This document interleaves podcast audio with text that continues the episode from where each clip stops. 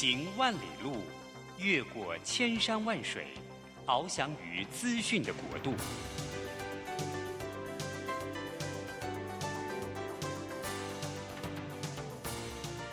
以全方位的视野，飞向更高更远的目标。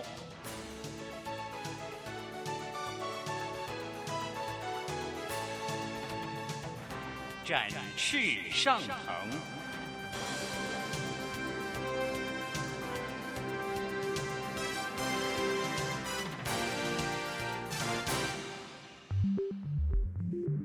新冠疫情让世界变得不一样，工作职场、生活形态都在翻转变革，学习变成日常的必要必须。让俞国定每周为您搜寻萃取一本国外热门新书，与你在空中分享。俞国定制作主持，愉快读好书。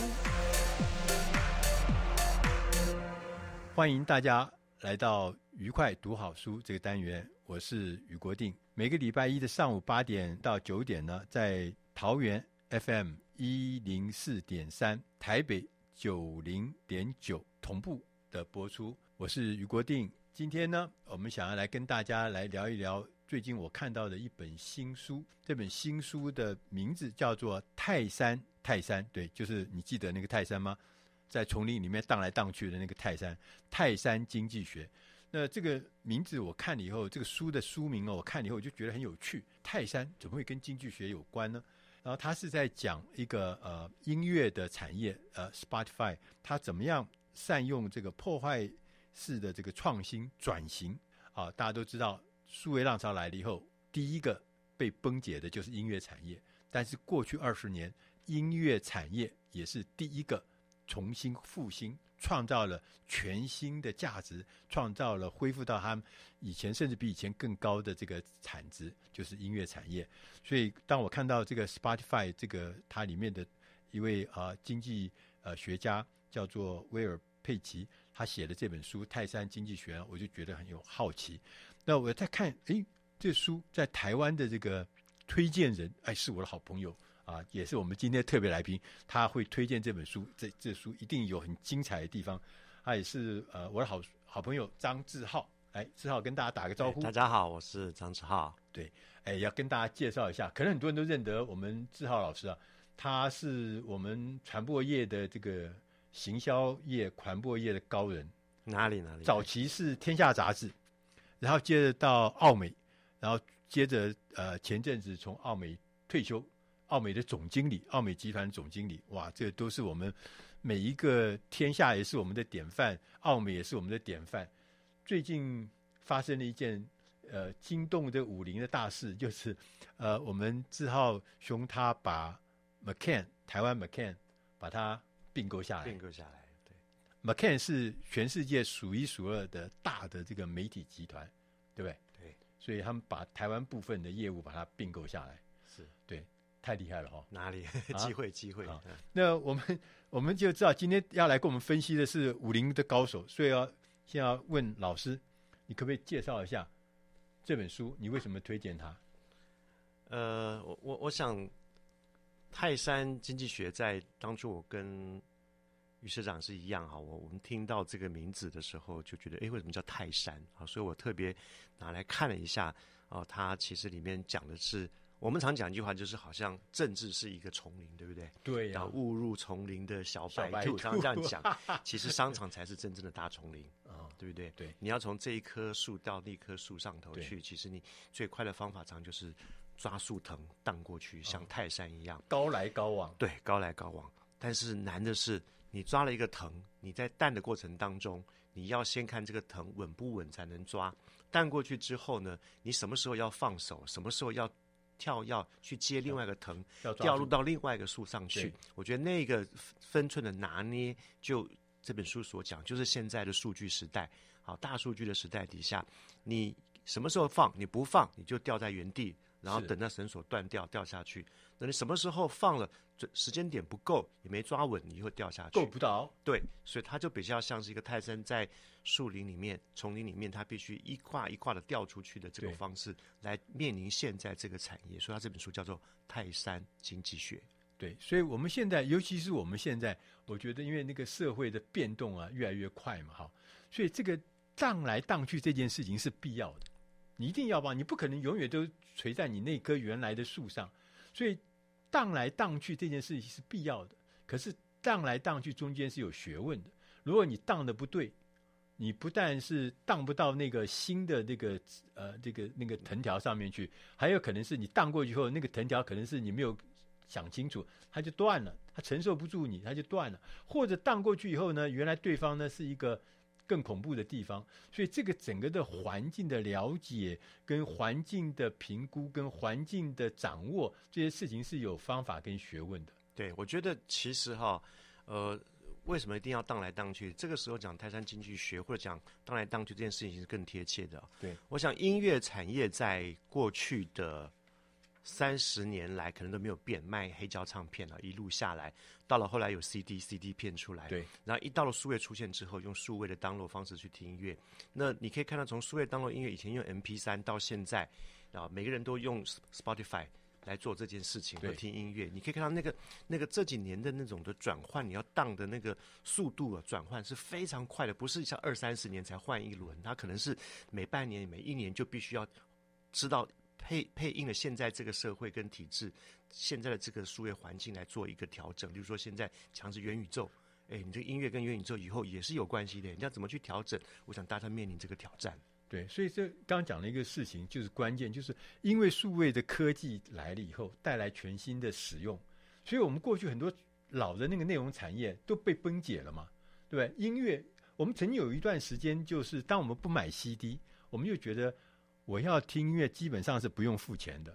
我要听音乐，我就在网络上面去给他下载，免费的。虽然是不合法的盗版，但是大家就这样做，整个唱片行业就垮了。垮了，对啊，对不对？对。可是，可是现在慢慢又走回来了，又回来了。因为因为什么？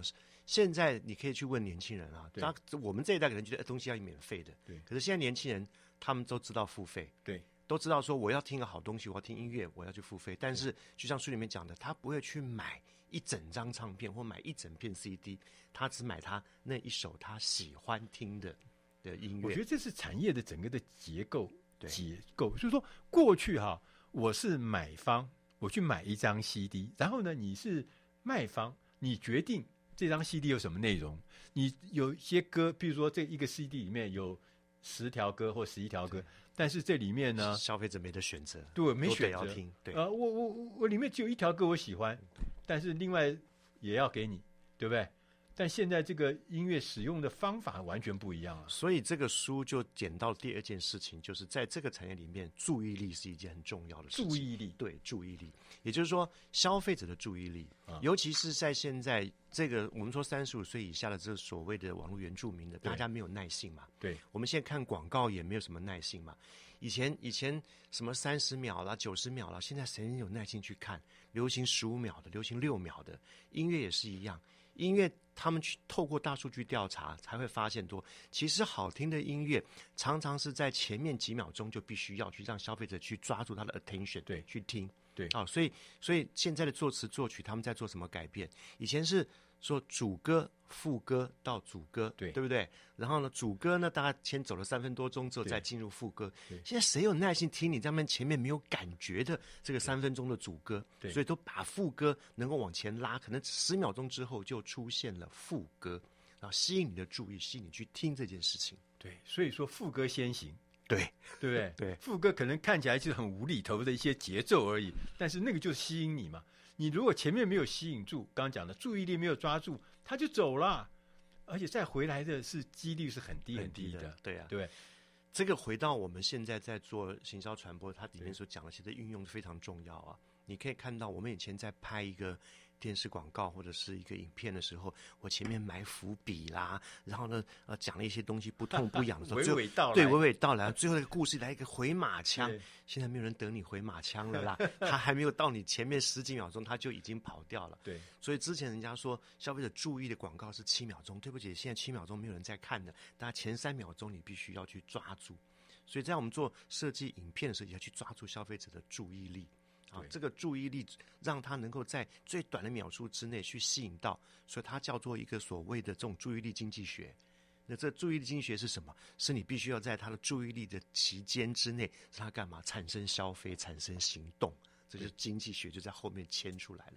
对，我看那个书上有写一个很有意思的事情，他说这个音乐里面连这个这个这个所谓的注意力啊，可是也用不同的方法来评量它。譬如说以前我们常用的叫排行榜，对不对？对，对排行榜就是什么？就是那个单曲嘛，卖的最好的。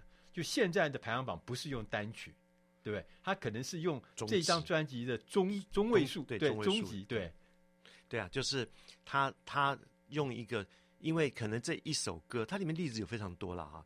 就是你如果只是一只手的排行，一支歌曲的点击率或者的听率，它是一个排行榜第一名，但是它可能另外的九首是很糟糕的，对。可是它可能会挂在排行榜上第一名，第一名，对。可是真正好听的歌曲，它可能有有三四首、四五首、六首，所以它的中中中位数是可能是五或六，对。用这个来看，反而是比较精准的，对。好，这个就回归到，我想我们都是从出版出来的哈，以前的那个书籍销售排行榜。都可以做得出来，对对不对？你只要大量先去买了一堆，收购一堆，对对对，你就可以排到第一名去。但是，是不是真的消费者买的？对，消费者真的喜欢看的。所以，所以必须要去找到真正的一些数字的核心，去了解到它的这个真实性。所以说，现在的网络时代，所谓的吸引力的呃这个注意力的这件事情，它跟以前不一样。以前的注意力可能是可以塑造的，可以去捏造出来的，但现在他要的是一个。真实的使用的观众或听众，他真正喜欢什么？而且不是只喜欢一个点，可能是一个比较平均的一个状态，而那个是接近真实的。所以说，整个的。我们就说，我们整个产业的一些呃，就内容产业中的一些事情啊，我们看起来那个价值都跟以前都不一样。我们要进点音乐，再来跟张志浩董事长，我们来聊一聊，在泰山经济学如何用泰山经济学能够创造我们全新的价值。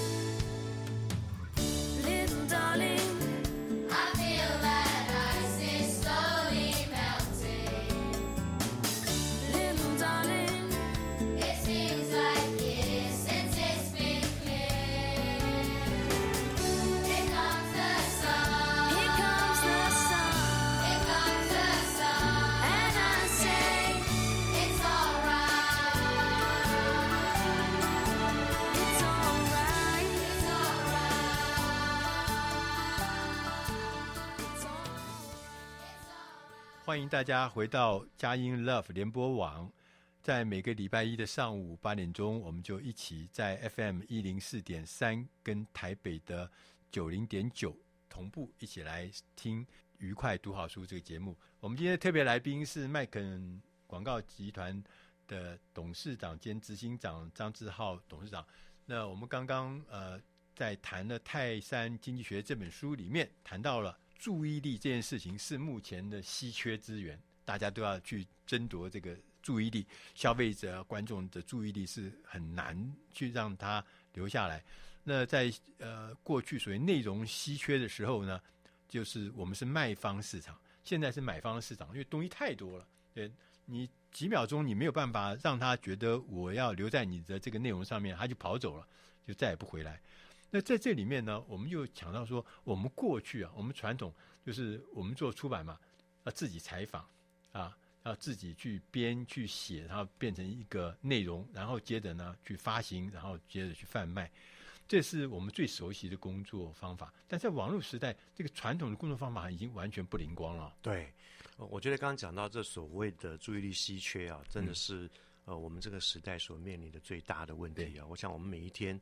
都要面临大量的资讯的吸收，同时间有三个荧幕、两个荧幕在自己的手上或者是脸前啊，对，然后你你曝光在晨光底下，你真的非常非常能够集中你的注意力，对，所以这个注意力稀缺就是因为这样子情况造成的。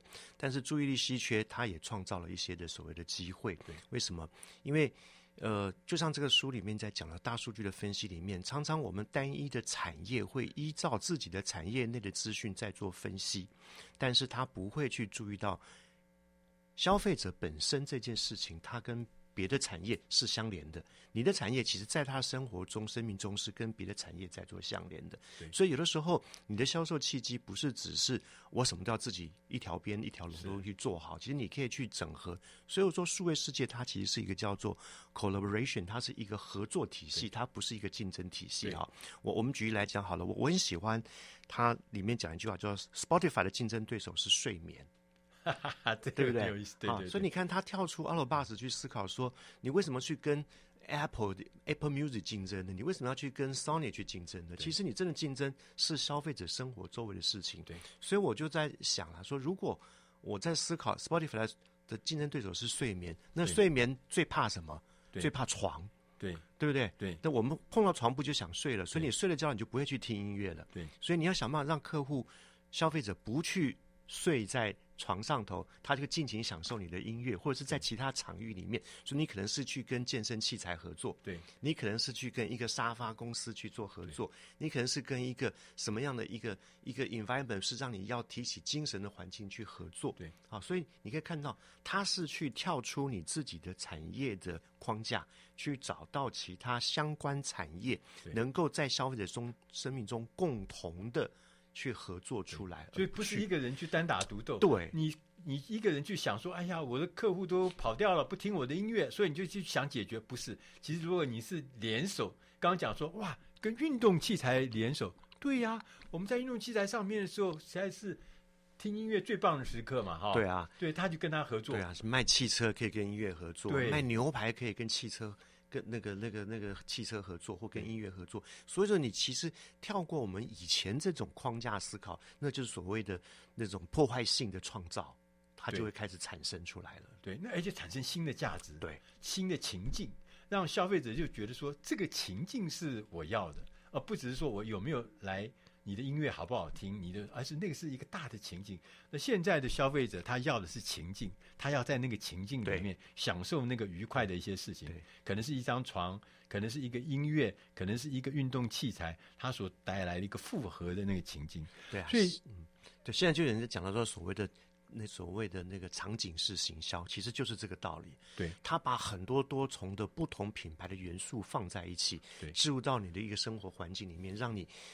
在无形无中无形的感觉之下，你就去被这些品牌洗脑，或者是被品牌教育去品牌感受，对，然后去达到它销售的目的。对，所以我在想说，以前我们卖东西就跟你讲这个东西多棒，对，这个东西多精彩，对不对？讲功能多强大，对不对？那然后呢，人家就跟你扯半天，对不对？你会发现好难卖哦。对，那我们现在发现说，你如果能够带风向造势的话，那个一下子就。对啊，我我举个例子啊，大家如果有兴趣，有机会的走到那个敦化北路跟那个长春路口，有一家便利商店。是，你走进去，你会发现你是进到一个机舱里头啊，你机舱机舱飞机的机舱里面，哦，它整个它是一个航空公司跟这个 Seven Eleven 便利商店合作，然后呢，他把整个进去的环境氛围，就好像你出国了，你就想大家现在多渴望出国，所以你可以可以把 Seven Eleven 都打到打造成是一个出国的环境，就是无形无中让你等到一出国，想要可以开放出国的时候啊，我去找这家航空公司订航空机票吧，啊，就是慢慢就是洗脑你了。太有意思，对，所以这个这从 Spotify 里面就就是我们其实各行各业其实他都会碰到困难嘛，都会碰到困难，竞争者会来，消费者会移动，各式各样的困难，所以能不能创造新的呃价值？就刚刚讲说像情境，那这里面还讲到一个概念叫做什么？自利跟共利，对，自利跟共利吧，其实我觉得跟前面的意思是一样的啦。嗯你你，如果你开始去能够去做 collaboration 合作的情况底下，你就是自利了自己，对，你也共利了所有的其他的这些产业，共同去共锦共荣啦。对，我觉得现在的整个在台湾的产业里面，都会谈到所谓的一个叫做 ESG 哈，就是所谓的是那个呃环境。环境呃社会。Social 对。social 社会跟那个公司治理哈，公司治理，其实都是在谈到所谓的。嗯。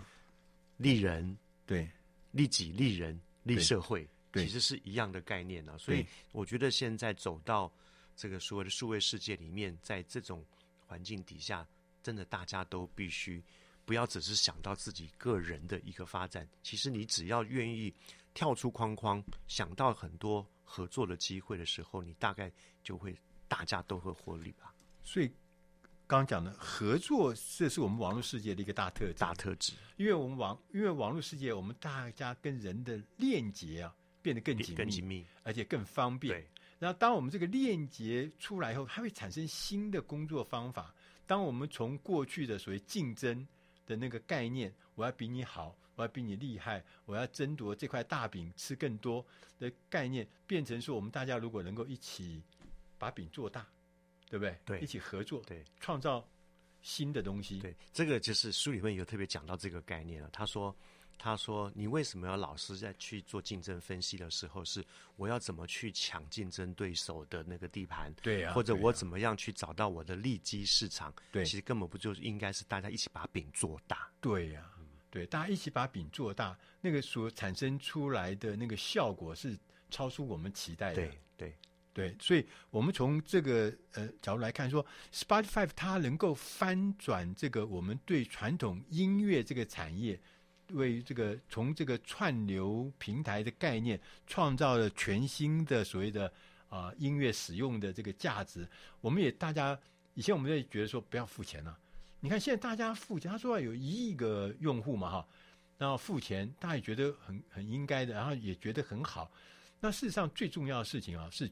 我我以我一个老老先生的角度来看，其实啊，我是很愿意付钱。为什么很愿意付钱？你想想看，它上面有，据说啊，上面有千万条的歌曲。那比如说，假设我是喜欢古典音乐的人，你看我要去收集古典音乐，我要收集个几千张，那要花多大的功夫？对，我现在付一点钱，它上面都已经百万条的各式各样的古典音乐，不同的曲目。不同的呃演奏者，然后把你分类都弄得好好的，我才付一点钱，我要的东西全部都有，然后我还可以自己做我自己的什么叫音乐夹子，对，然后我就那个那个感觉，我觉得他所提供的远远的那个服务是远远超过我我以前的那个那个那个所能达到的，而且他那个所带来的方便。那我就觉得这太有价值了。从从你这边讲，又证明了这个书里面讲的一件事情啊，就是收集音乐的人可以看得出来他是什么人，然后收集书的人是可以看得出来他想成为什么人。其实这个里面就意思是说，我们买了十本书里面，大家只有读真正读了一两本书，但是我们想成为一个大企业家，但是不一定我们能成为企业家。可是您收集音乐，您就是一个音乐人了啊。对啊，所以啊、呃，我们从看你收集什么音乐，你就知道。你是一个什么样的人，对不对？对对，那个呃，我以前也跟大家稍微多讲讲。我以前是做财经杂志的，我们那个杂志每天在跟你讲成功的故事。对，那我要跟各位报告，那是你做不到的，那是骗你的。真是我们做了很多骗人的事情。我们我们要曾经出过很多书让大家去读，但是只有一两个可以成为真正的企业家。对对对，我们要进一点音乐，下一个单元我们再来请麦肯广告的董事长张志浩董事长来跟我们聊聊一聊泰山经济学。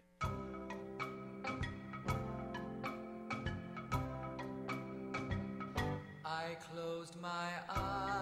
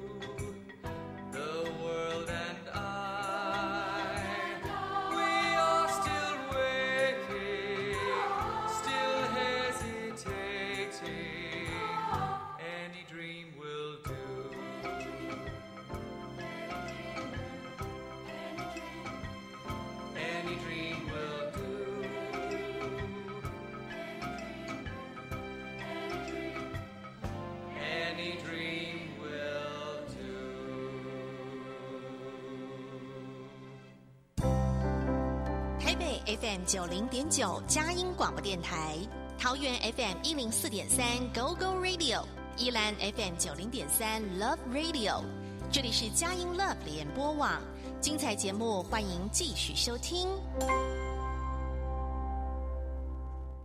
欢迎大家回到愉快读好书，我是于国定。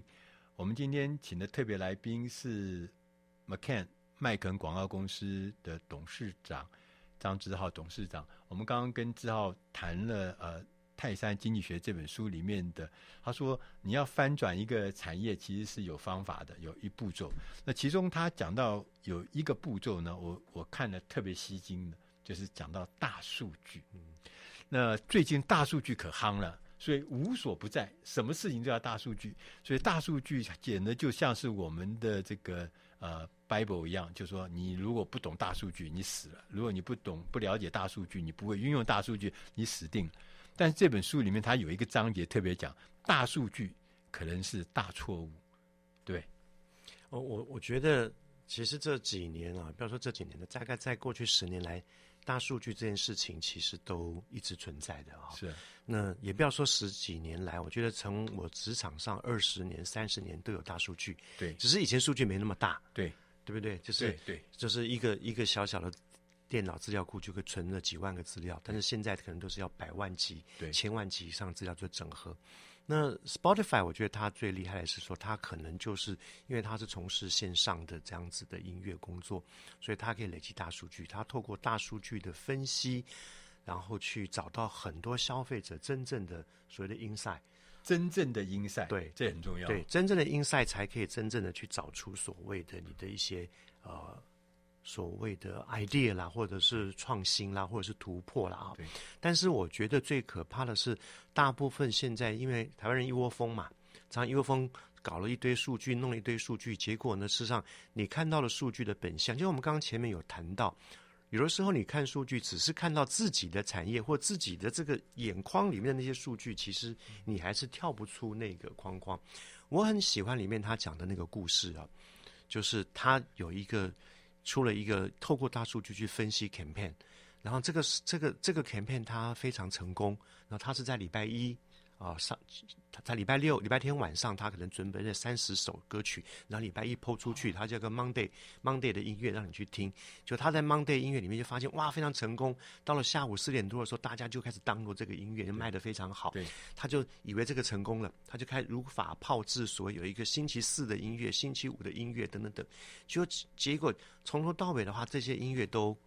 其他的案子都不成功，只有这个 Monday 这个东西一直成功，他就很很沮丧的，就是一直找答案找不出来。那有一天他跟了一个教授就聊天，聊天的这个情况底下，他就说他真的不知道这个什么情形。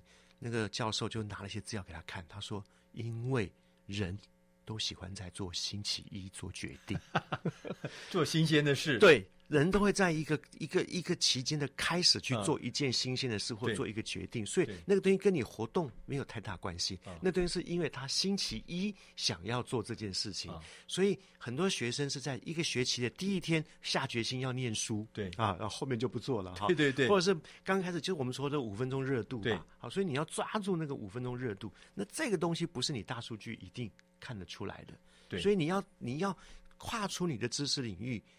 去挑战或者去学习更多的一些的 insight，其实，在我们另外的学习就是所谓的，呃，回归人性吧。啊，我觉得《行销五点零》这本书里面提到一件事，就是所谓的。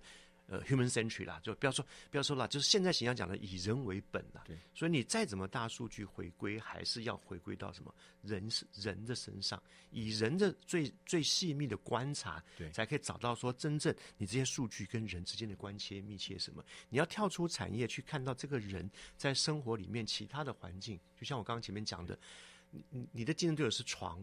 是睡觉，睡觉是什么？是床。那床的话，那我就不睡床，那我睡什么？我可能睡沙发，我可能去做别的事情。那那个就是你另外的一个契机跟 out of box 的思考。所以意思就是说，大数据的背后，如果你把这个人性把它抽走的话，你常常有时候会有所以他们讲的叫做量化偏差。对，对，你看那个数据是这样子。然后你没有把人的行为、人的本性加进去的话，你的解读有时候常常会出现偏差。它它里面有讲一些那个偏差，比如说他说呃，那个叫什么死亡率跟那个什么吃那个、跟，跟吃什么有关系？吃跟跟吃那个呃一个地方的那个死亡率哈，其实是跟那个当地吃那个奶油吃那个奶油的那个数量有绝对的关系。大家说这真是。这怎么会这样子啊？他说这个是有关联性的，这是大数据研究出来后的结果。对，就是你常会犯这种莫名其妙的错误嘛。那还有一个错误，他也讲一个说，他说公司里面有两个人，一个人呢专门是做这个创新，就是做做事情，把一件一件事情做完就做创新的创建。对，另外一个人呢是专门做危机处理的，就是不要让坏事情会发生的。对，所以他最高的境界是零。就是没有坏事发生，没有不好的消息出来，所以他这个，那他说，当你在大数据概念里面，一个是可以被计量，说你又做了几件事情，一二三四五，另外一个是我最高境界是零嘛，那那个零的那个人就看不见了，对，所以在大数据里面无法就偏差计量，对，就偏偏差了，对，其实就是很多叫做大数据里面有所谓的呃直化跟量化吧，对，我觉得大家都会比较。在收集大数据的情况底下，都都很多的量化资料收集进来。对，可是真正的直化资料还是要要去被解读出来。我觉得这个东西就是人的本性、人的本质啊。所以我常常讲说，我们不管在这个世界上做现在任何事情，数位世界也好，大数据世界也好，其实还是要回归人，人以人为本。就像我们在讲创意，创意没有人的脑袋瓜，机器是没有办法去取代创意的东西的。所以这里面就牵涉到另外一个最重要的关键，就是说你在组织里面的角色是什么？对，哦，是一个他这里面讲说，你是一个创建者。还是一个经营者，对这个这个，我觉得我我觉得感触很深啊。我我举一个例子好了，你现在是创建者吗？我现在创建者兼经营者，我想要找一个经营者，我想要退休。不，但是你可以想到哈，你你可以看到全台湾，假设现在最多的是叫做叫新创，对不对？对，一堆新创，然后一堆新创的年轻人都非常有热情，非常聪明，然后有科技的技术背景去支持，去创作了一个非常好的产品。可是你有发现，新创公司里面，数据统计里面大概只有五个能够存活下来，另外百分之九十五都会失败。对，我曾经去思考这个问题，为什么？我就觉得他是一个一个一个一个所谓的创建者，可是他后面没有一个所谓的经营者。所以经营者就是你必须不是只是懂得科技技术跟发展，对，他懂得行销，嗯，人性管理、组织管理、企业管理，啊。你你必须要能够真正的去把一个好的产品去推到市场上去，你必须还是要回归到一个行销的角色去，去把这个产品推到市场上去。所以它要是互主互补，不能只是有突破创新，但是你没有管理行销，实际上你的你的事业还是没有办法走向一个一个成功的去。那加上书里面还讲了另外叫做一个叫测量者，我觉得测量者就好像是执行者，你必须要有员工帮你去执行。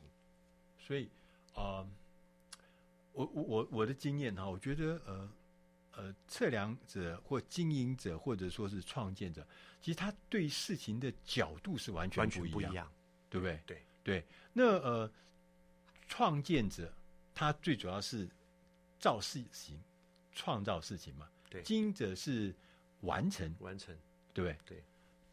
对啊，我所以所以我觉得，其实一个就像前面讲，现在这个世界是一个合作的世界，不会是一个竞争的世界。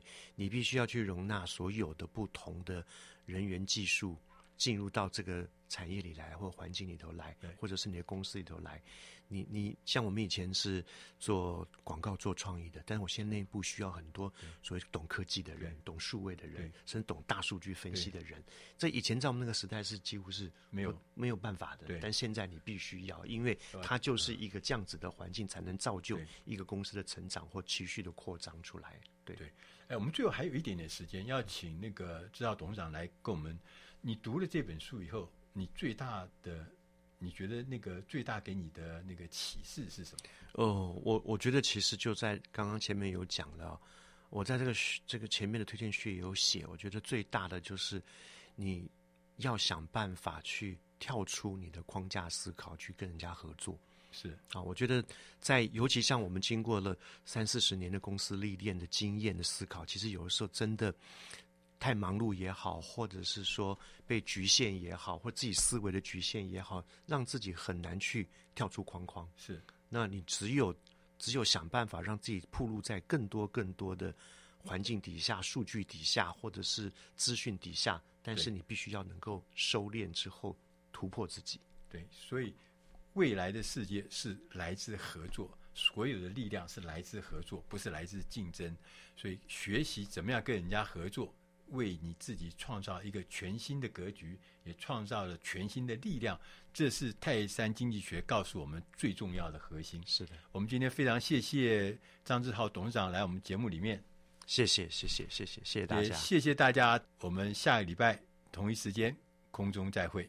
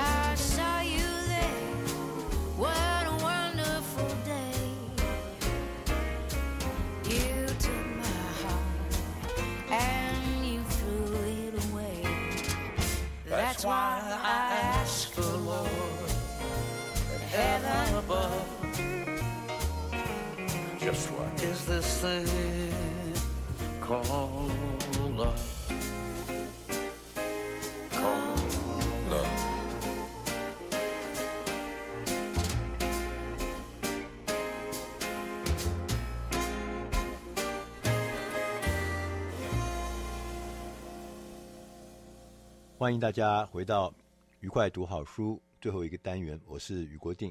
我们今天呢，呃，为大家选的这本书呢，呃，它是讲这个差异化行销策略。这本书的英文名字叫 “Differentiate or Die”，就是差异化或者是死掉。那我们把它翻译成中文，它的书名叫做《差异化竞争》。作者呢，杰克·屈特和史蒂夫·瑞佛金，他们两位都是广告行销或者品牌方面的专家。在一开始的时候呢，作者就告诉我们，他说现在的顾客啊，几乎在各个类型的产品里面都有无限的选择，就是供应太多了，有太多太多的替代，有太多太多选择。如果呢，我们做厂商的，如果你不想要掉到销价竞争，或是用降低利润的话，你不想要掉到那样的红海里面的话，差异化便成为赢取市占率的唯一途径。他说，我们常常看到的一些差异化策略，它是有三种不同的类型。我们现在一个个来讲给大家听。第一类呢，他说创意行销，他说这绝对不是。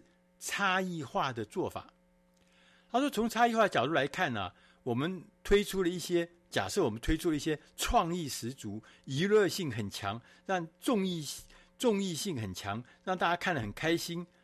同时，另外一方面呢，也让人很难理解内容到底在广告什么的。这些公司啊，它事实上是在浪费时间跟资源。”就说，你为了创意而创意啊，而没有紧扣着你核心的内容的话，这个是浪费的。因为我们消费者真正想要的是资讯，而不是广告，不是那个看起来很炫、很厉害的广告，他要的是资讯。这也是我们要知道，为人们呢提供一个简单、合理、符合逻辑的理由来。购买，他就他有这个理由，他才会去购买你的产品。而这样子的广告呢，才是有效的广告。第二类啊，他认为是有效，但是呢，效果不好。第一个做品质的差异化，他说品质啊是必备的条件。你东西如果做不好，当然是没得搞头嘛哈。所以你要做好的品质，这是必备的。但是呢，品质。无法成为差异化的重点，这个人觉得很奇怪啊！诶，怎么会这样子呢？他说：“因为啊，即使你把自己定位为顶级商品，也很难持久，因为新的竞争者会不断的出现，同时呢，顾客呢也会对品质的期待也会不断的提高，所以品质要作为差异化长久的话是不容易做到的，效果不好。”另外一个呢，第二个他说，顾客导向，就我们常常讲说，呃，什么产品导向啊，顾客导向啊，行销导向。他说，顾客导向，你如果去做差异化，可以，但是不会长久，不一定是最有效。为什么？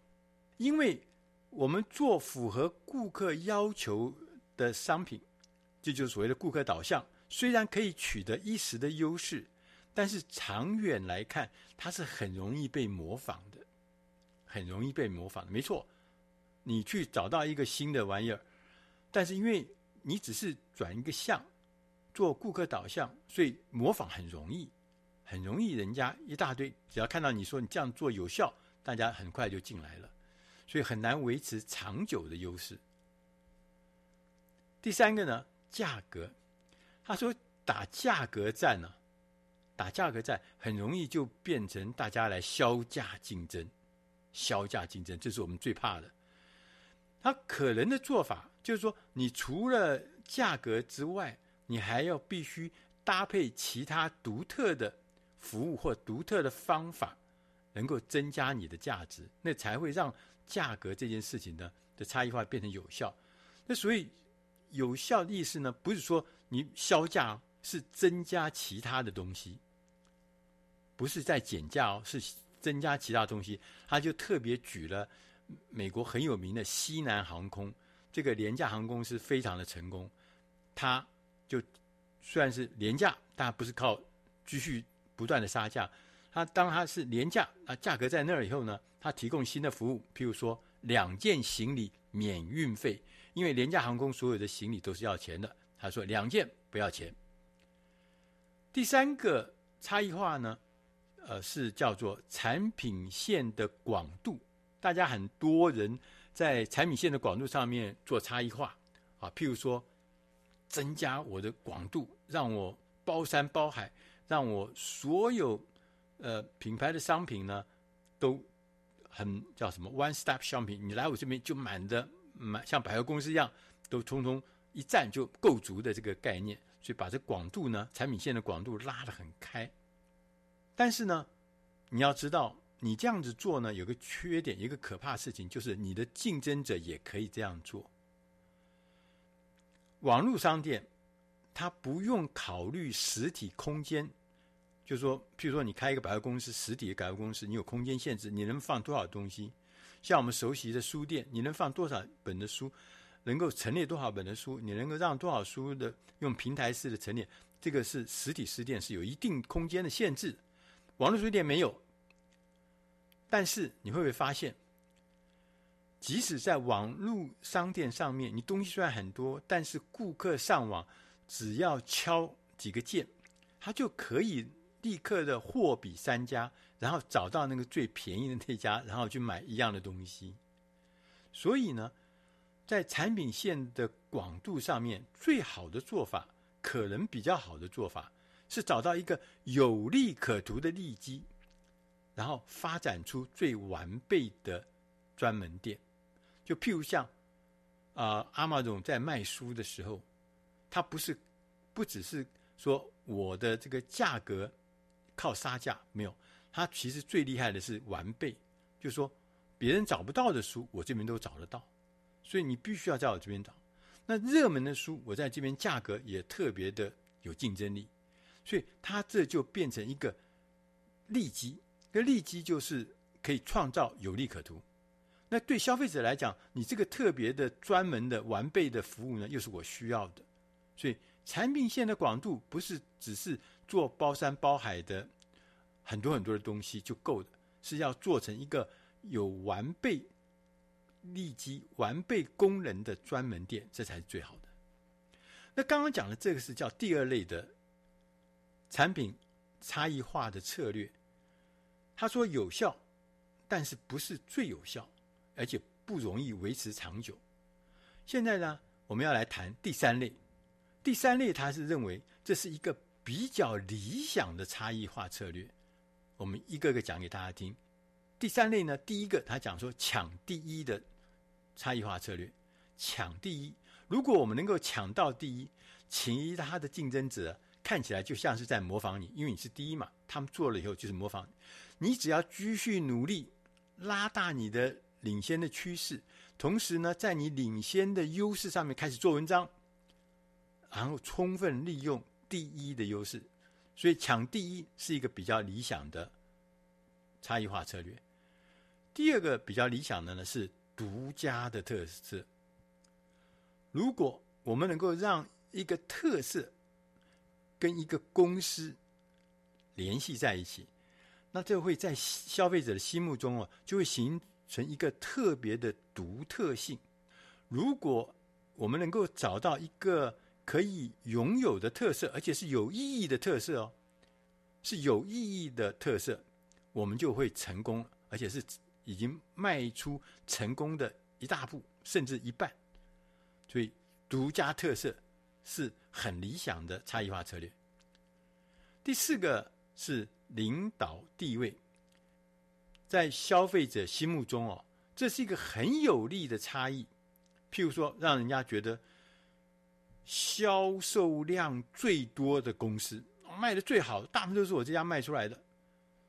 你看，你如果是消费者，你会怎么想？哇，这么多人都在买他的，嗯，领导就应该不错。要不然就是说，我是技术不断的领先，我是技术突破的先驱者，你会觉得怎么样？对，尤其是高科技的商品，技术含量高的东西，技术突破这件事情，让人家觉得我当然愿意跟先驱者来做生意了。我要买先驱者。第三个就是信任领导，一个尖端产品的提供者。我还记得早年的时候，贾布斯拿出一个什么 iPad，又拿出一个 iPod，又拿出一个 iPhone。他每一次拿出来，你都会觉得这就是尖端的产品，你就会想要用，因为他在性能上都有完全不一样的领导，所以抢到领导地位，这也是好的、理想的差异化策略。第四个是讲传承。好，我们公司的历史，我们公司的缘由，我们创办人的性格理念，这都是令人呢引以为傲的传承，会在消费者哈心目中建立起一个经得起考验的形象。哇，这个历史很悠久啊，他们都靠这一套东西，现在还变成屹立不摇。所以呢，最理想的方法是把过去我们曾经提供。顾客优越服务与提供顾客当前需求结合，两者要一个是过去我们提供了一些哪些优越的服务，跟现在的需求把它结合在一起，这就是最好的传承。第五个理想的方法是市场专家，因为大家都喜欢专家，所以拥有专业知识是理想的。差异化手段。第六种理想的差异化策略是创造最受消费者欢迎的形象。他说：“我们大家本人，消费者本能上就会喜欢跟着社会风向走，所以要让自己呢变成一个受欢迎的对象。这有很多方法，譬如说，你可以找名人或找专家来背书。譬如说，我们可以。”透过媒体的报道，或者跟市场研究机构的一些研究调查的报道呢结合在一起，我们也可以呢跟一些受人尊敬的组织建立伙伴的关系。这也是呢让我们创造一个受欢迎、受消费者欢迎、受社会风向呃喜欢的那样子的形象。这是一个好的方法。第七个是产品制造的方式。让你在差异化呢跟别人不一样。他说，譬如说你的产品是有一个独特的技术，譬如我说我，我的东西，我这个高敏店是纯手工打造，哇，这就是变得很厉害的行销卖点，因为这是差异化发挥作用的好的这个时机，就是你的产品有独特的技术。第八个好方法就是叫最新。什么是最新呢？我们看到高科技产业常常用下一代的产品来淘汰自己现在的产品。我们从差异化角度来看呢，推陈出新是维持强大非常好的方法。所以维持最新，这个可以让你在差异化取得优势的地位。第九个方法是热门，譬如说，你可以讲说某一个时段。我们的销售超过了竞争对手，这是有证据的。同时，我们也可以跟人家说，在某一个评选、某一次的评选中，我们胜过了对手。也可以说，有专家对我们的产品有好评，这是很热门的。